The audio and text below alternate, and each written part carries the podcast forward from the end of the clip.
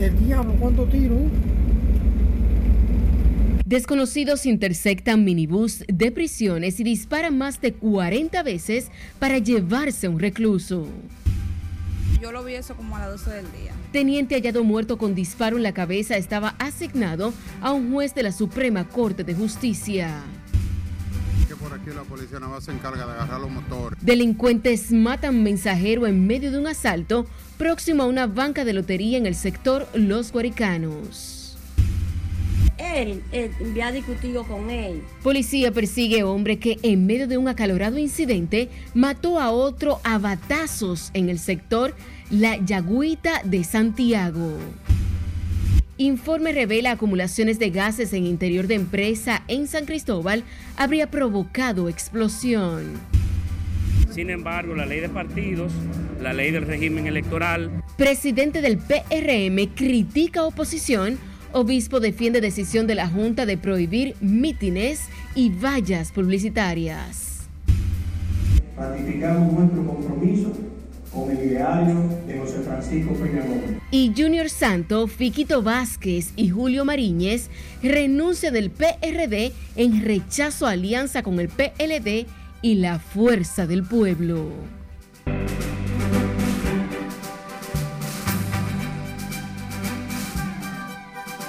Buenas noches, hoy es martes 29 de agosto. Bienvenidos a esta emisión estelar de Noticias RNN. Soy Janeris de León. Iniciamos esta emisión de noticias con un hecho que hoy ha generado asombro y pánico en la sociedad dominicana.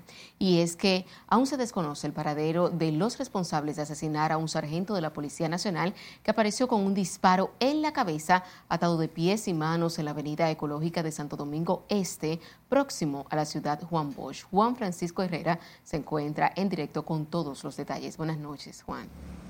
Cuéntanos. Gracias, buenas noches. Este asesinato ha llamado la atención de quienes viven en esa zona de Santo Domingo Este. Lo hacen como dos semanas. Atracan a un vecino y le dieron una puñala. Con un impacto de bala en la cabeza y amordazado fue encontrado muerto el primer teniente José Joaquín Encarnación Montero de 41 años, a pocos metros del destacamento policial de la ciudad Juan Bosch. Esta muerte ha generado pánico a quienes viven y trabajan en la avenida ecológica al punto de que algunos temen por su vida. Realmente yo lo vi eso como a las 12 del día, pero según yo escuché, ya en la mañana había gente circulando y lo veía, y de ahí se enteraron y los policías ya habían estado en el lugar.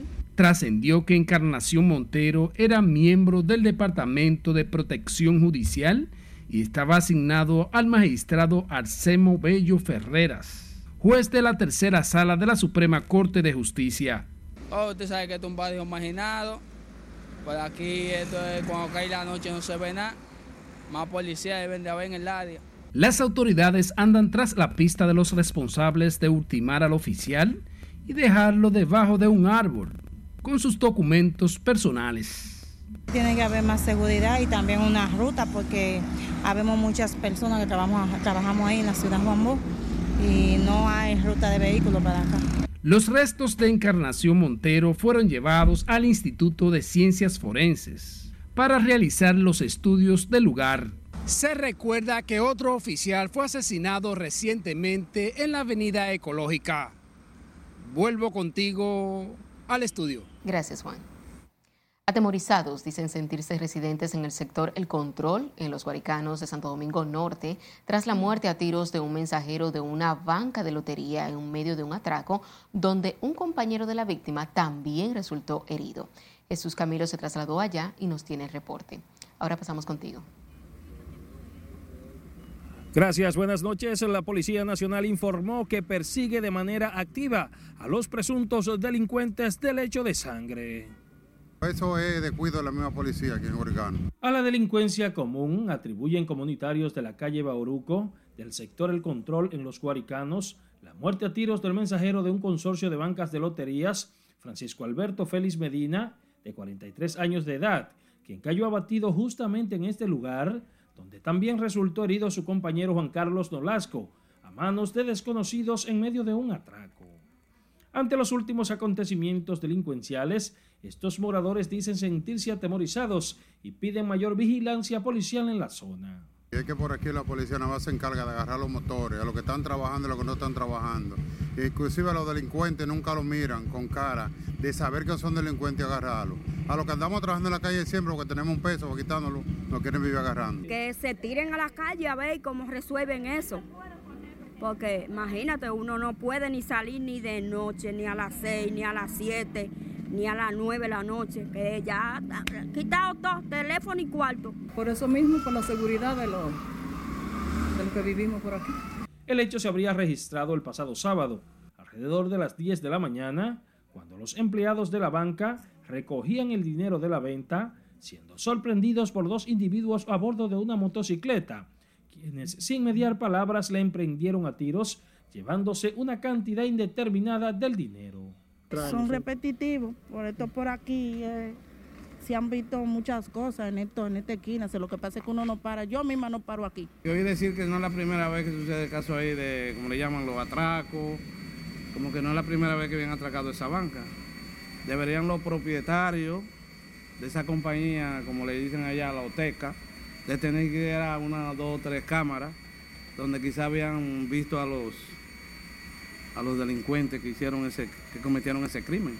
Que yo sé, no, no hubiese llegado hasta ahí. Los residentes del sector El Control en los Guaricanos, Santo Domingo Norte, aseguran que en los últimos días han tenido que tomar medidas de seguridad y la instalación de cámaras de vigilancia para frenar la delincuencia en la zona. Las autoridades afirman además que los hechos delictivos han mostrado una tendencia hacia la baja en los últimos meses. Es lo que tengo hasta el momento. Paso contigo al set de noticias. Gracias, Camilo. Otro hecho sangriento, un hombre mató a otro a batazos en medio de una calorada discusión en un hecho ocurrido en el sector La Yagüita de Elegido, al sur de Santiago. José Minaya, de 58 años, fue sorprendido por un hombre conocido como El Tío, quien le golpeó de manera salvaje con un bate lleno de clavos él, había discutido con él y ya todo pasó y él se sentó en el contén. Ella esperó que estuviera sentado, si ya que no hubiera problema, fue un bate con, lleno de clavos y le pidió el primer batazo según la gente que estaban viendo. Y ahí ya él vino, entonces el hijo de él lo llamaron y lo llevaron al médico. Pero ese niño, ese hombre hoy murió a causa de esos golpes que le dio ese muchacho que es un delincuente. Eso fue un pleito ahí entre la trompa, entre dos muchachos de aquí mismo del barrio. Entonces luego eh, eh, el joven salió por ahí arriba, no sé por dónde fue, por ahí mismo arriba. Y él vino con un, con un palo, con, eh, tenía como clavo. Y ahí mismo había una silla. Y a la silla él le dio que voló y cayó allá donde está esa puerta que está ahí. Y ahí mismo agarró al don que venía saliendo allá y le dio con el palo, le hizo un hoyo por ahí por la frente. Y ahí de una vez él cayó con el palo.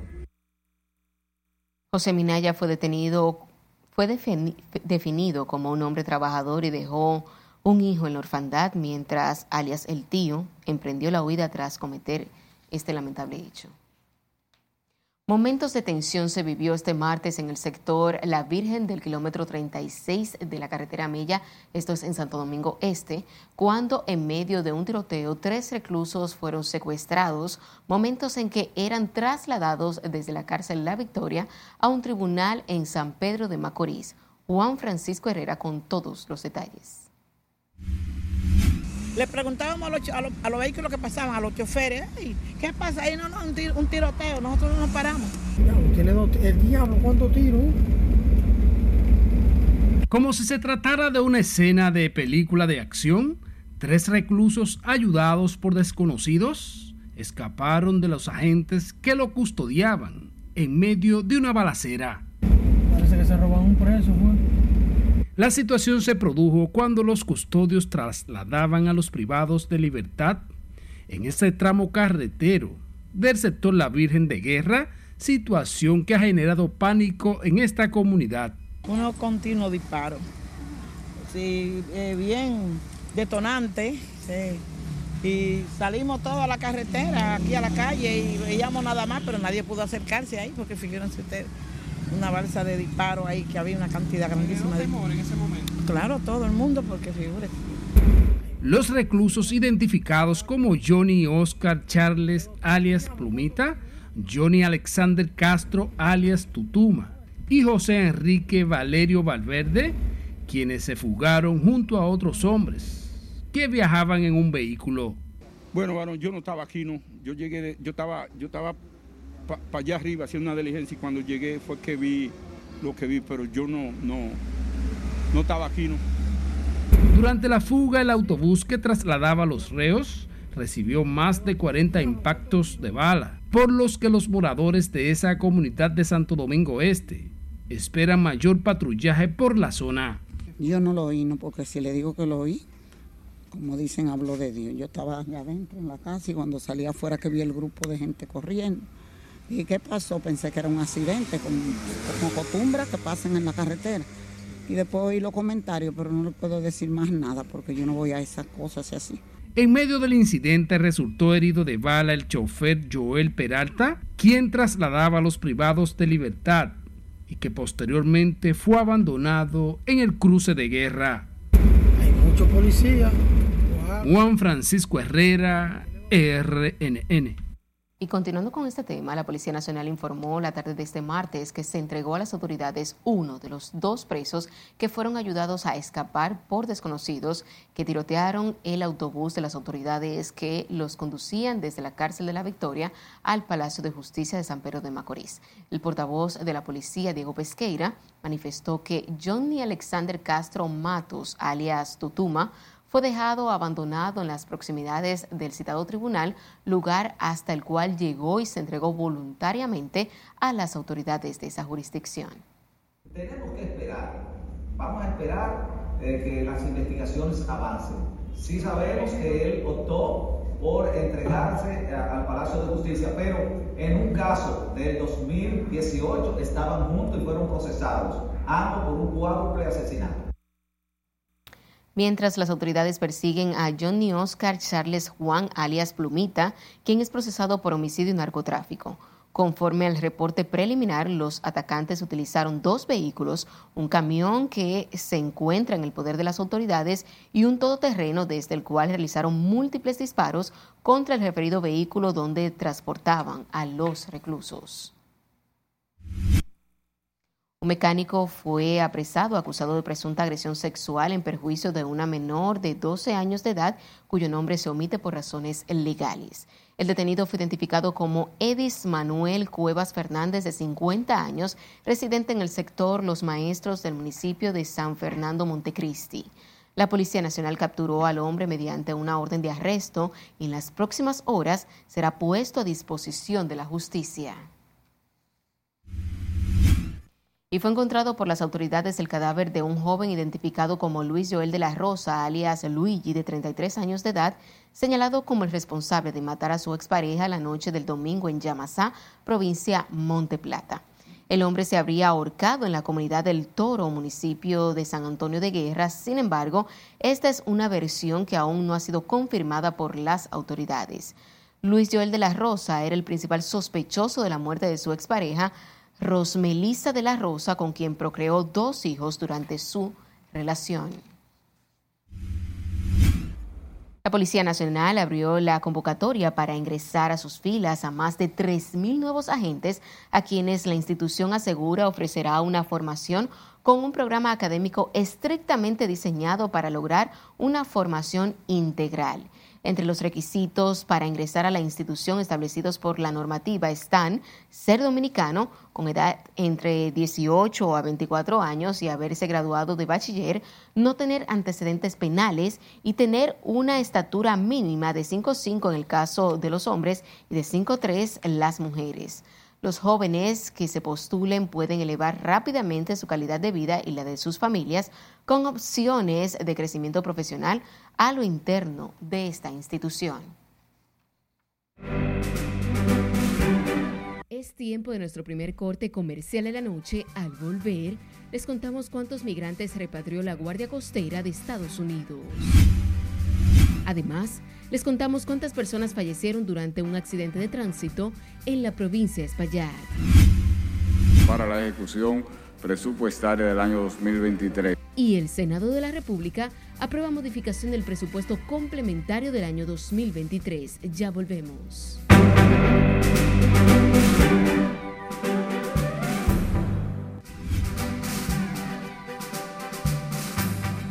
Sepultan los restos del líder del grupo Warner y un adolescente mata a otra por una salsa agridulce.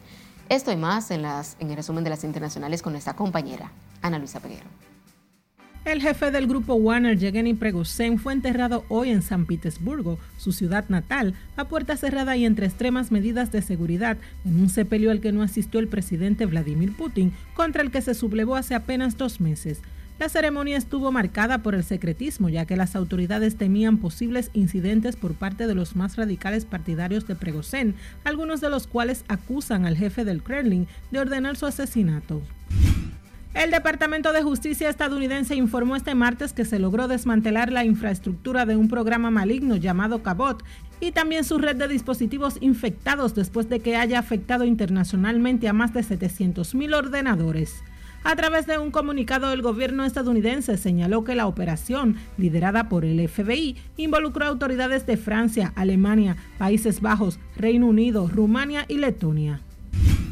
Al menos 280 personas, entre ellas 94 niños, resultaron damnificadas por un voraz incendio que consumió 60 humildes viviendas de barrios de invasión de la ciudad colombiana de Armenia, capital del departamento de Quindio, en el eje cafetero, informaron este martes fuentes castrenses.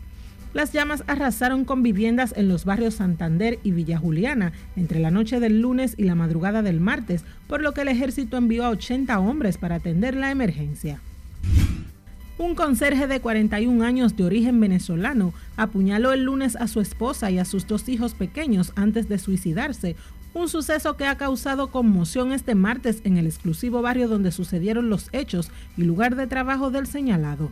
La policía identificó al padre como Edison López, quien presuntamente asesinó a puñaladas a su esposa Alexandra Whitted, de 40 años, y sus hijos Calvin y Lucien, de 1 y 3 años respectivamente, e indicó que recuperaron varios cuchillos en el apartamento de la familia. Un adolescente de 16 años apuñaló fatalmente a otra joven, también de 16, fuera de un local de la cadena de comida rápido de McDonald's en Washington, tras una pelea por causa de una salsa agridulce. Según un reporte de la División de Homicidios de la Policía Metropolitana, la víctima, Naima Lyon, murió en el hospital. Ese mismo día, la sospechosa fue arrestada en posesión de un cuchillo a una cuadra de distancia del lugar donde sucedieron los hechos. Hernán Ramírez, Odlanier Mena y ahora Hernán Chacón Soto son varios de los oficiales chilenos en retiro condenados por delitos de lesa humanidad que se han quitado la vida en los últimos años antes de ingresar a prisión. El último de los suicidios ocurrido este martes lo cometió uno de los siete condenados ayer como autores del crimen del cantautor Víctor Jara. Según explicó el fiscal Claudio Suazo, el hecho ocurrió cuando funcionarios de la Brigada de los Derechos Humanos de la Policía de Investigaciones se presentaron en la vivienda del oficial retirado de 86 años para notificarle la resolución judicial y trasladarlo a la cárcel, donde debía cumplir la condena de 25 años impuesta por la Corte Suprema por los asesinatos de Jara y Quiroga, 15 por homicidios y 10 por secuestro calificado. La policía de Nigeria arrestó la noche de este domingo a 67 personas acusadas de ser homosexuales y de participar en una presunta boda gay en el sur del país, en el estado de Delta, confirmaron hoy a EFE las fuerzas de seguridad. Detuvimos a 67 sospechosos de ser homosexuales en un hotel donde estaban celebrando una ceremonia de boda entre dos de los suyos en la ciudad de Pan, dijo el portavoz policial del estado. En las internacionales, Ana Luisa Peguero, RNN. La Guardia Costera estadounidense informó de la repatriación de 29 migrantes a República Dominicana luego de la interdicción de un barco sobrecargo en aguas del Canal de la Mona frente a la costa oeste de Puerto Rico. La tripulación de un avión de la Guardia Costera detectó la embarcación sospechosa a aproximadamente cuatro millas náuticas al norte de la isla puertorriqueña de Secheo. Un buque embarcó a 33 migrantes, mientras cinco de los dominicanos detenidos se enfrentan a un proceso federal en el Tribunal del Distrito de Estados Unidos en Puerto Rico. La Dirección Nacional de Control de Drogas informó hoy que fueron arrestados en Puerto Plata un hombre y una mujer señalados como integrantes de una estructura criminal que utilizaba los puertos del país para enviar drogas escondidas en cajas de productos agrícolas hacia Estados Unidos y Europa. Se trata de Brandis Rosalinda García y Wilber Andújar Puello, también conocido como La Culebra. Por el caso guardan prisión además Ariel Ernesto González Méndez, Silvio Antonio Pérez González El Pulpo, Aridis Durán y Abraham Lorenzo Pérez. Se recuerda que las autoridades realizaron allanamientos en el Distrito Nacional, San Cristóbal y La Vega, donde intervinieron dos compañías de productos agrícolas, una discoteca, oficinas de préstamos, apartamentos y residencias. Residentes en la comunidad Atoviejo, en el municipio de Vánica, en Elías Piña, reclamaron hoy la intervención de las autoridades ante el deterioro que presenta la carretera que comunica toda esa zona fronteriza. Julio César Mateo nos cuenta. Según residentes en la zona, las lluvias caídas en los últimos días han contribuido al deterioro de la vía. Con la tierra ahí saben pasar 25 y 30 patadas.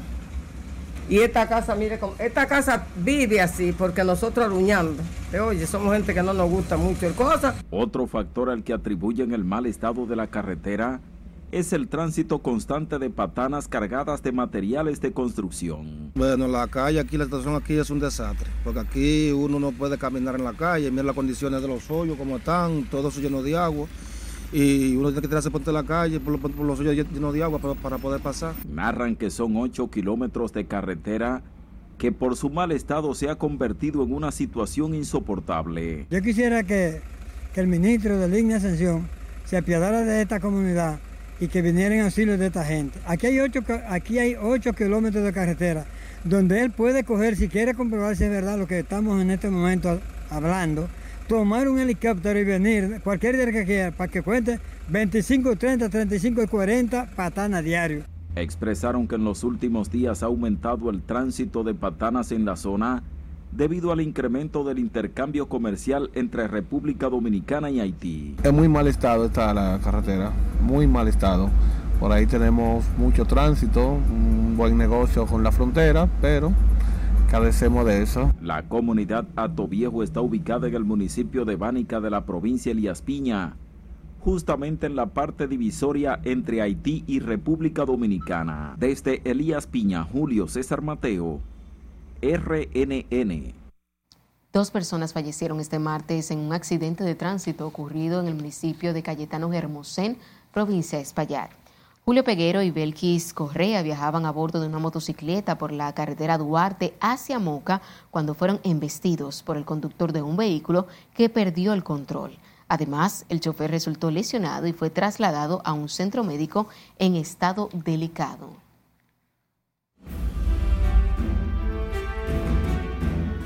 El informe preliminar de la explosión ocurrida en el centro de San Cristóbal el pasado 14 de agosto fue dado a conocer este martes a los medios de comunicación.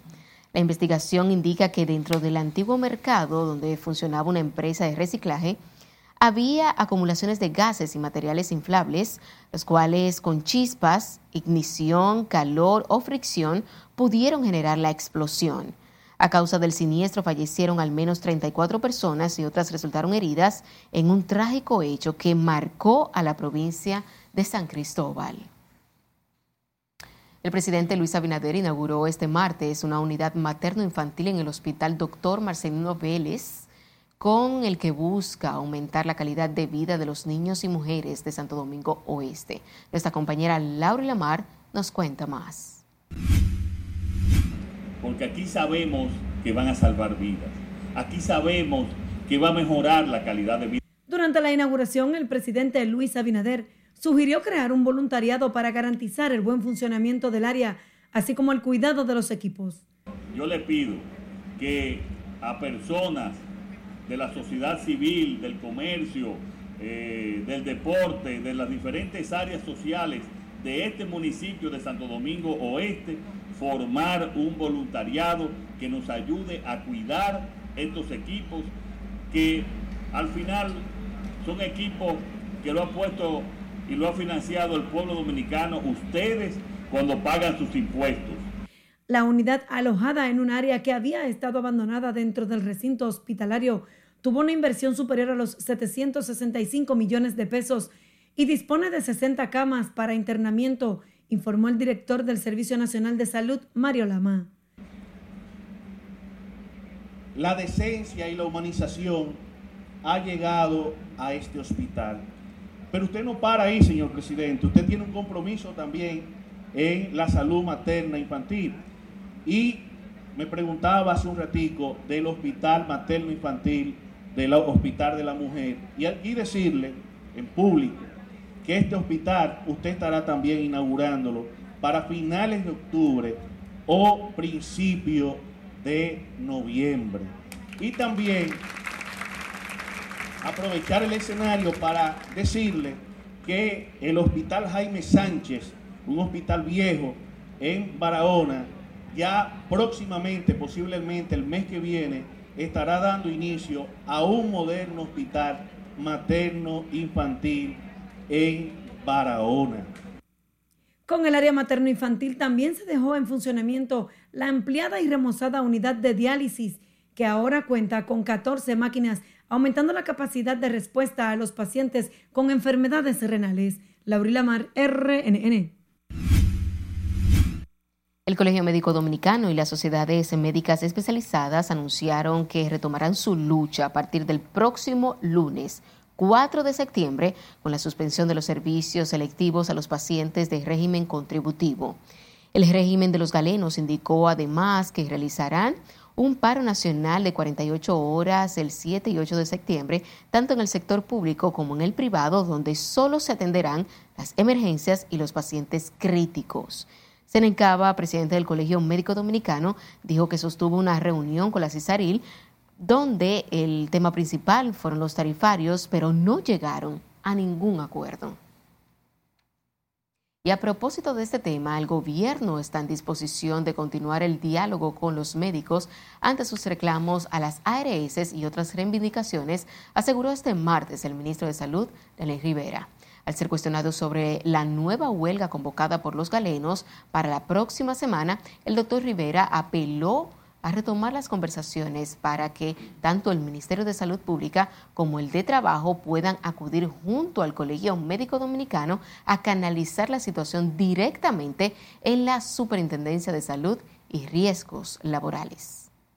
La posición nuestra sigue siendo la misma, ir al diálogo, las circunstancias siempre son mejores en la conversación para poder obtener los resultados, porque son resultados financieros que se están cuestionando. Tenemos que ir la CISARI y al Consejo Nacional de la Seguridad Social.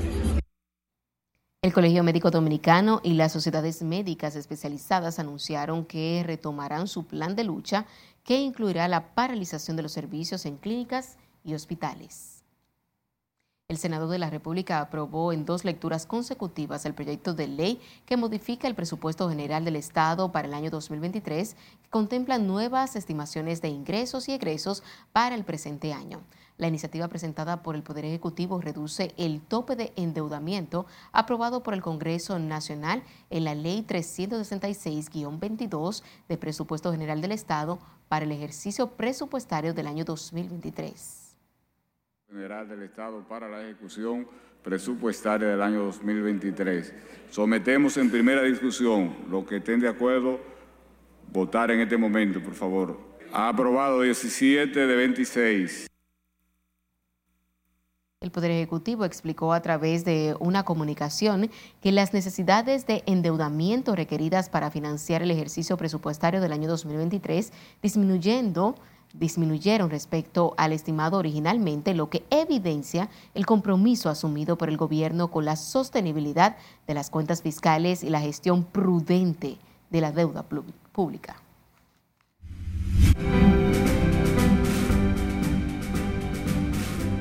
Ahora veamos qué es lo que más compran por Internet los dominicanos y qué dice un estudio sobre la rentabilidad de la alimentación escolar, así como otras informaciones económicas con nuestro compañero Martín Adames. Buenas noches. Gracias, buenas noches. Ropa, cosméticos y artículos de moda son la mayoría de las compras de los dominicanos por Internet. Un análisis realizado por Visa Consultings y Analytics reveló que la República Dominicana, Chile, Ecuador, Panamá y Guatemala fueron los países que registraron un mayor aumento en las transacciones para compras por Internet, con un crecimiento entre 25 y 30% entre enero y junio de 2023. Los datos revelan además que las compras de ropa, accesorios y artículos de moda son las más comunes, tendencia impulsada por el crecimiento del e-commerce y los pagos sin contacto. El informe Estado de la Alimentación Escolar en América Latina y el Caribe 2022 revela que estos programas pueden aumentar la asistencia escolar, el desempeño en habilidades como las matemáticas y cognitivas en toda la región y generan una rentabilidad de la inversión de hasta 9 dólares por cada dólar invertido.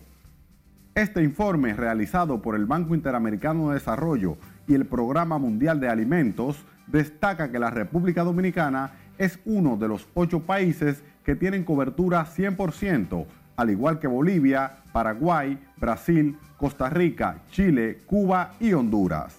En el estudio, el país es clasificado como uno de ingresos medios altos.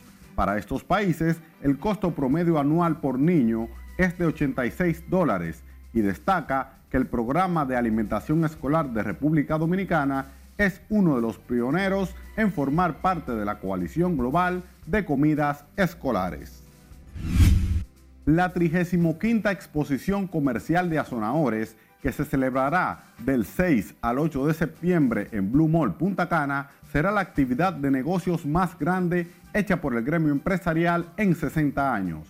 Informaron que la feria tendrá más de 4.000 metros cuadrados de exhibición y participarán más de 160 empresas. El presidente de Azonadores, David Givre, dijo que el 80% de lo que consumen los hoteles es de producción local, en su mayoría productos agropecuarios. Interesante lo que plantea este estudio sobre la alimentación escolar, su rentabilidad y los beneficios para los estudiantes. Así que a cuidarlo y a diversificarlo. Hasta aquí las económicas. Continúe con la emisión estelar de Noticias RNN. Siempre las confrontaciones, los conflictos, nunca son buenos. Nos vamos a comerciales. Cuando estemos de vuelta, les contamos qué opina el obispo Castro Marte sobre la advertencia de la Junta de detener el proselitismo. Ahí el presidente de la Junta no tiene ningún vínculo político con ninguno de los partidos del partido nuestro. Además, sabrá por qué senadores oficialistas y de la oposición se enfrentaron en el hemiciclo. Coartar el derecho que tiene la oposición. Y sepa por qué miembros de la directiva del Partido Revolucionario Dominicano presentaron su renuncia. Esta es la emisión estelar de Noticias RNN. No le cambie.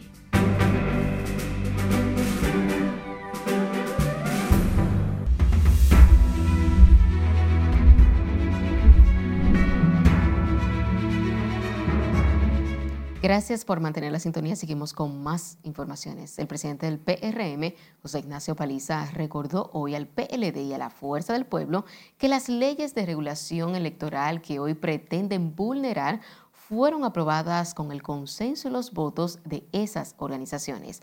Paliza se refirió a la postura de la Junta ante la inconformidad de las organizaciones opositoras y la advertencia de sanciones a quienes realicen mítines y marchas. Nelson Mateo con todos los detalles. Que debe ser una actividad que integre, que invite, pero que no perturbe. El presidente del partido oficial abordó la admonición de la Junta y el plazo ya vencido otorgado a los partidos para que retiren toda publicidad y vallas políticas de los espacios públicos. Según José Ignacio Paliza, la resolución y su alcance serán analizados por los abogados de la entidad partidaria. Oportunamente, cuando eh, analicemos cada uno de sus detalles, daremos nuestra opinión al respecto. Sin embargo, la ley de partidos, la ley del régimen electoral, es una pieza que contó en su momento con el voto de la oposición. Sin embargo, entiende que las normas como la 33-18 sobre partidos políticos y la de régimen electoral deben ser respetadas. Y por tanto nos comprometimos, todos los partidos, los hoy eh, principales actores del sistema, a respetar esas normas y a regular los procesos electorales. Nosotros necesitamos procesos más cortos, con menos gastos y en donde la gente se vea menos impactada por el día a día de la actividad política. Aunque tiene la resolución bajo consulta jurídica, el alto dirigente oficialista entiende que hay que apostar a una campaña apegada a las leyes como base de un proceso electoral transparente. Pero esas leyes contaron con el voto de todos, incluyendo, incluyendo de la oposición. El presidente del Partido Revolucionario Moderno aseguró que tan pronto tenga en su poder la opinión de su departamento jurídico, el PRM fijará posición. Nelson Mateo, RNN. El obispo de la diócesis Nuestra Señora de la Altagracia, Monseñor Jesús Castro Marte, respaldó hoy la decisión de la Junta Central Electoral de ratificar la resolución para que los partidos políticos se abstengan de realizar mítines, marchas, caravanas y divulgación de propaganda electoral. A través de su cuenta de Twitter, Castro Marte expresó que con su posición, la Junta da muestra de respeto a la institucionalidad el órgano rector de comicios advierte que aplicará sanciones administrativas de 1 a 200 salarios mínimos a las organizaciones políticas antes de que se proclame el inicio de la campaña electoral. Como preocupantes y alarmante califican los partidos de oposición que componen la Alianza Rescate RD la confrontación que mantiene la Junta Central Electoral con estas organizaciones en medio del debate por el proselitismo y que a su juicio podría poner en riesgo la credibilidad del órgano y el montaje de las elecciones del año 2024. Mara de Tramírez nos amplía. Que la Junta confronta con los partidos, en vez de dialogar, lo que hace es que pierde confianza y pierde credibilidad. Para estas organizaciones que componen la Alianza Rescate RD, el manejo del órgano de comicios y la confrontación permanente pone en riesgo la credibilidad y su función como árbitro del proceso electoral. Sin, sin el concurso de los partidos, tú no puedes montar ni las primarias de los partidos, ni las convenciones de los partidos, ni las elecciones. Entonces, siempre ha sido mejor el diálogo, el entendimiento, el para organizar los procesos, porque eso es lo que te genera confianza y credibilidad. Entonces ya van varios casos donde la Junta ha preferido la confrontación con los partidos que el diálogo. Decide transitar un camino peligroso, un camino fúnebre, que pone en peligro y alto riesgo el buen montaje del, del proceso electoral venidero del año 2024. La Junta Central Electoral mantiene la prohibición de actividades proselitistas como mítines, marchas y la colocación de vallas en la pre-campaña y conlleva una sanción de 1 a 200 salarios mínimos a quienes incumplan. Sin embargo, elimina la retención de fondos que se le entrega a los partidos. E indudablemente este camino que ha decidido recorrer la Junta Central Electoral es un camino que puede conducir realmente y traer consecuencias imprevisibles. La Junta no debió hacer eso, debió manejarlo de otra manera, a mi juicio.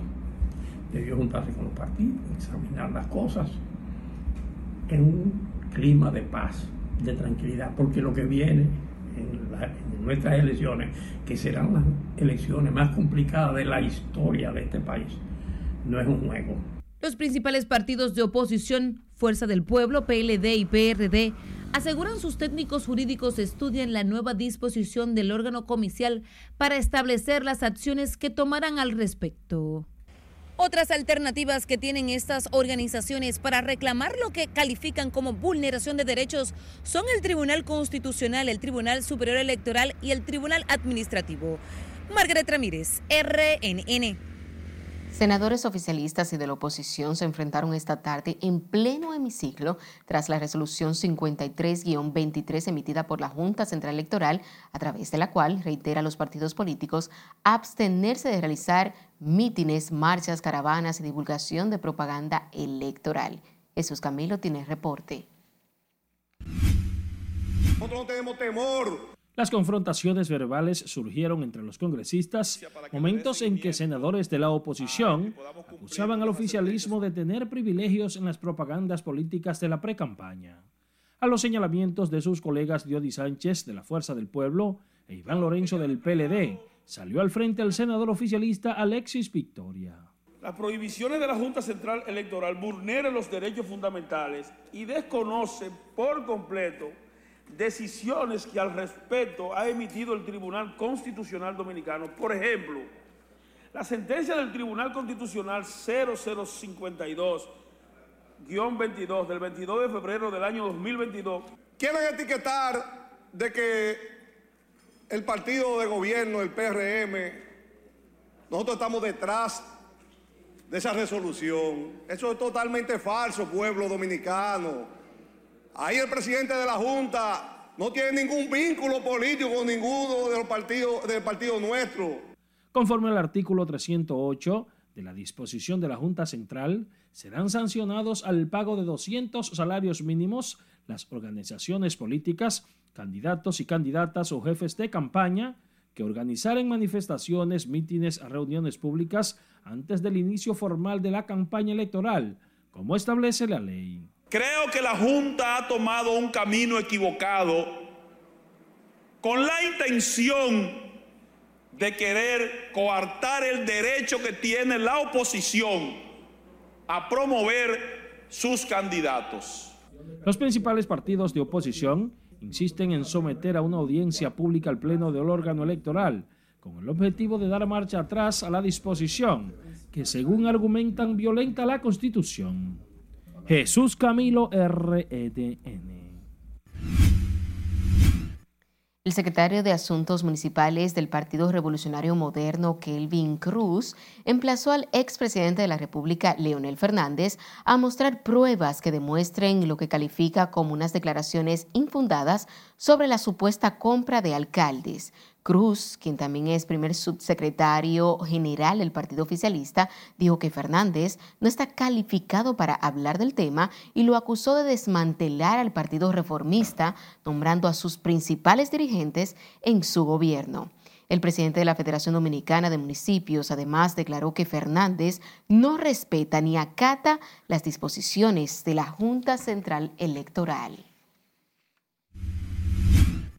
Los dirigentes Fiquito Vázquez, Julio Mariñez y el exalcalde de los Alcarrizos, Junior Santos, renunciaron este martes al Partido Revolucionario Dominicano por alegados desacuerdos con las alianzas que firmó el presidente de esa entidad política, Miguel Vargas Maldonado, con el Partido de la Liberación Dominicana y la Fuerza del Pueblo. Los ex miembros de la directiva del PRD sostienen que Miguel Vargas Maldonado no consultó con la dirigencia del PRD los pactos que selló el pasado 21 del mes en curso, algo que calificaron como un acto de autoritarismo. Los dirigentes renunciantes expresaron además que el presidente del PRD junto a la Comisión Política y la Convención Nacional, han violado los estatutos del partido al no consultar el acuerdo con las demás organizaciones políticas. Y escuche esto. La empresa EDESTE informó que mañana miércoles se llevará a cabo trabajos de mantenimiento en las provincias de la Altagracia y el Ceibo por parte de la empresa de transmisión eléctrica, lo que resultará en salidas intermitentes en algunos circuitos.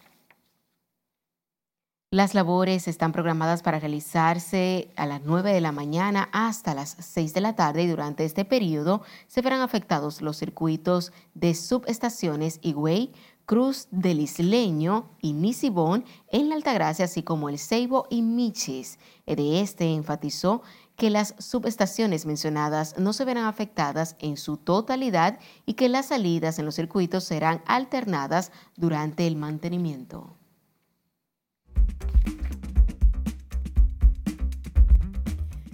Buenas noches, soy Mía Sánchez con otro informe del tiempo. La incidencia de un sistema anticiclónico ha mantenido las condiciones meteorológicas estables, predominando un cielo poco nuboso y soleado en gran parte de la República Dominicana. Mañana miércoles el acercamiento de una onda tropical, la cual tendrá su mayor actividad sobre aguas del Mar Caribe, favorecerá a la ocurrencia de algunos chubascos en horas matutinas sobre el Gran Santo Domingo, San Pedro de Macorís y San Cristóbal. Mientras que para la tarde se generarán algunos aguaceros locales con tronadas en Monteplata, Monseñor Noel, La Vega, San Juan, Elías Piña, Dajabón y Santiago Rodríguez. Para la noche, dichas precipitaciones disminuirán paulatinamente. Las temperaturas continuarán calurosas, por lo que se recomienda hidratarse frecuentemente, vestir ropa ligera y de colores claros y también no exponerse directamente a los rayos solares. Hasta aquí el informe meteorológico. Por favor, manténgase a salvo. Recuerde seguir los pronósticos del tiempo en nuestras redes sociales y continúe con la emisión estelar de Noticias RNN.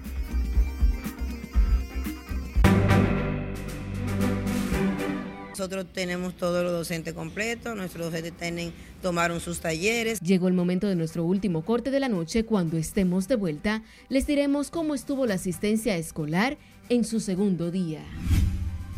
Haciendo de nuestro país un destino de inversión. Además, les tendremos detalles sobre la premiación encabezada por la Dirección General de Aduanas. Hoy tengo a una, mañana otra. Y sabrá cuántas reproducciones tiene en Spotify la canción Titi me preguntó. Ya volvemos.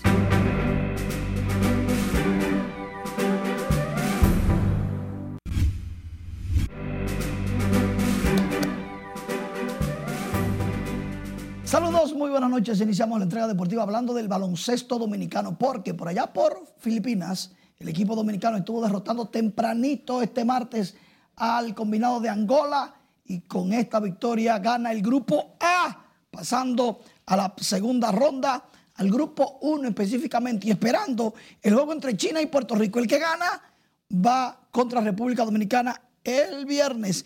Mientras tanto, hay que decir que Andrés Félix consiguió 17 puntos, 6 rebotes, 2 asistencias para ser el mejor por los dominicanos, 13 puntos para el capitán Víctor Liz con 8 rebotes, dos asistencias, increíble pero cierto, el Che sigue invicto, 13-0, no ha perdido dirigiendo al combinado dominicano, está Carl Anthony Towns, el que más se lo gozó. Después de la victoria, dicen los comentaristas internacionales que República Dominicana le pone el color, el colorido a este mundial. Llegando, llegando al hotel, el que gana es el que goza. Tan, tan, chacunchiriqui, chacuncha, chacunchiriqui, ya ay, Callito Morla, cuánto goza. Y la República Dominicana, primera vez que gana un grupo en un mundial. La Reina del Caribe, porque siguen las cosas buenas, derrotaron a Cuba 3-0. Que Cuba aquí jugó para 3-2, no. Aquí, allá en, en Quebec las cosas son diferentes. 14, 17, 16 solamente hizo Cuba, no llegaron a 20 y las dominicanas ya ganaron el primero, juegan con Costa Rica este miércoles a las 5 de la tarde en las grandes ligas. Marcelo Zuna conectó su cuadrangular número 30 de la campaña. La mandó al morro de Montecristi. ¡Qué palo! El de Marcelo Zuna de 395 pies. Fue su número 226 de su carrera.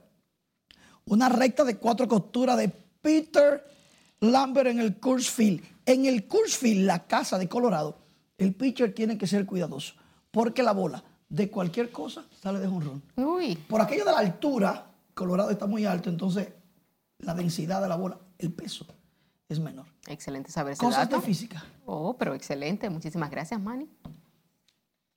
Sigue baja la asistencia estudiantil en escuelas públicas del Gran Santo Domingo en el segundo día del inicio del año escolar.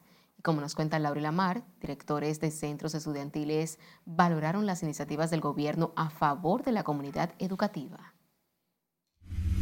Este día tenemos 125 eh, estudiantes de 350.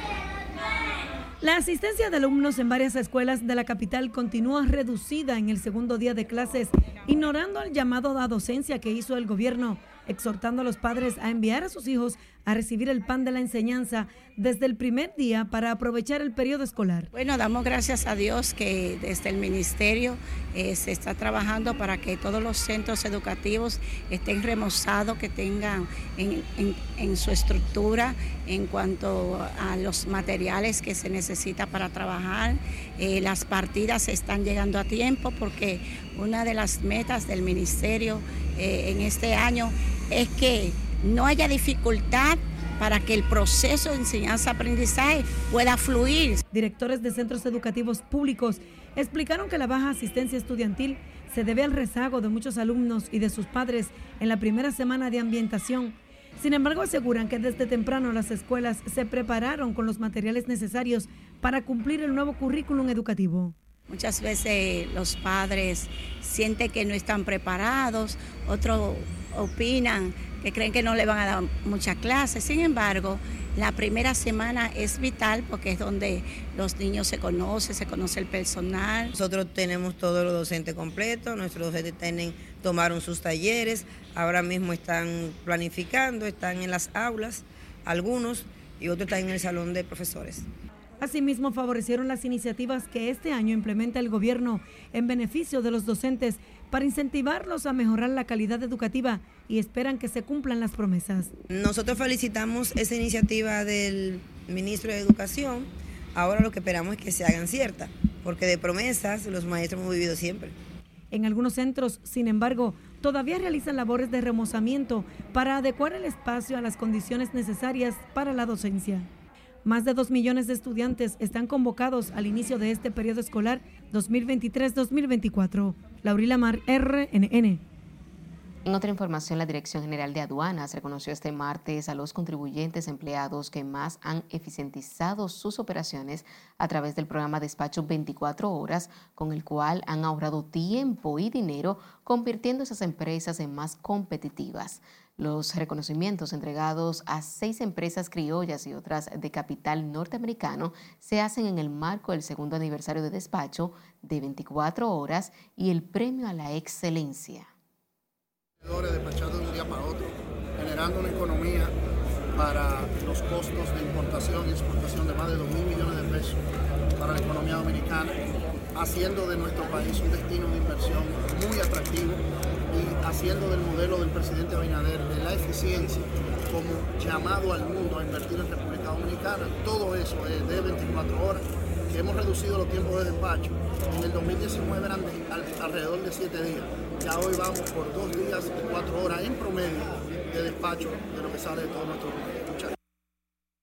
Funcionario destacó además la implementación de más de 100 mejoras tecnológicas para eficientizar el programa Despacho en 24 horas en un acto al que asistieron además el ministro de la Presidencia José Ignacio Paliza, el de Industria y Comercio Víctor Ito Bisonó, el director de la DGII Luis Valdés, los presidentes del Senado y la Cámara de Diputados Ricardo de los Santos y Alfredo Pacheco.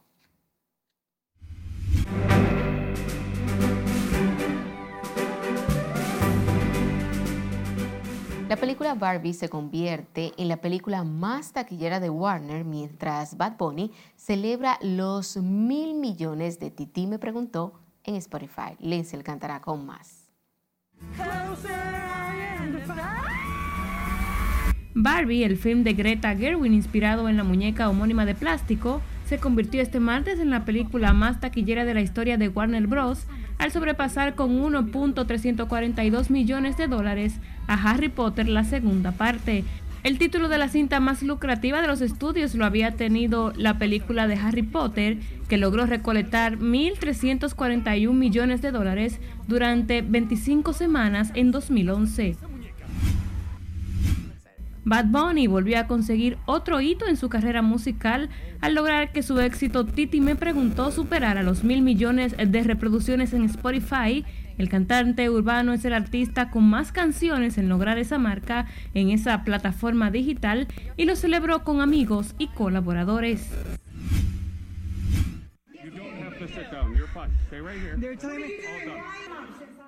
El pasado fin de semana, Adele detuvo abruptamente el show de su residencia en Las Vegas para defender a un fan que notó estaba siendo molestado constantemente por el equipo de seguridad del lugar. Tanto tiempo buscando el momento perfecto. El dúo mexicano-argentino Sin Bandera comenzará una gira por Estados Unidos el próximo 7 de septiembre en Texas con 17 fechas programadas, informaron este martes sus promotores. Y Ana Bárbara está envuelta en una polémica que ha llegado a los tribunales mexicanos y esta vez uno de sus hermanos quien la demanda ante la justicia. Francisco Galde, hermano menor de la cantante, la ha demandado en México, según confirmó el abogado del demandante. En resumen de las noticias del entretenimiento RNN, Lenzi Alcántara. Sin tiempo para más, finalizamos esta emisión estelar en Noticias RNN. Feliz resto de la noche.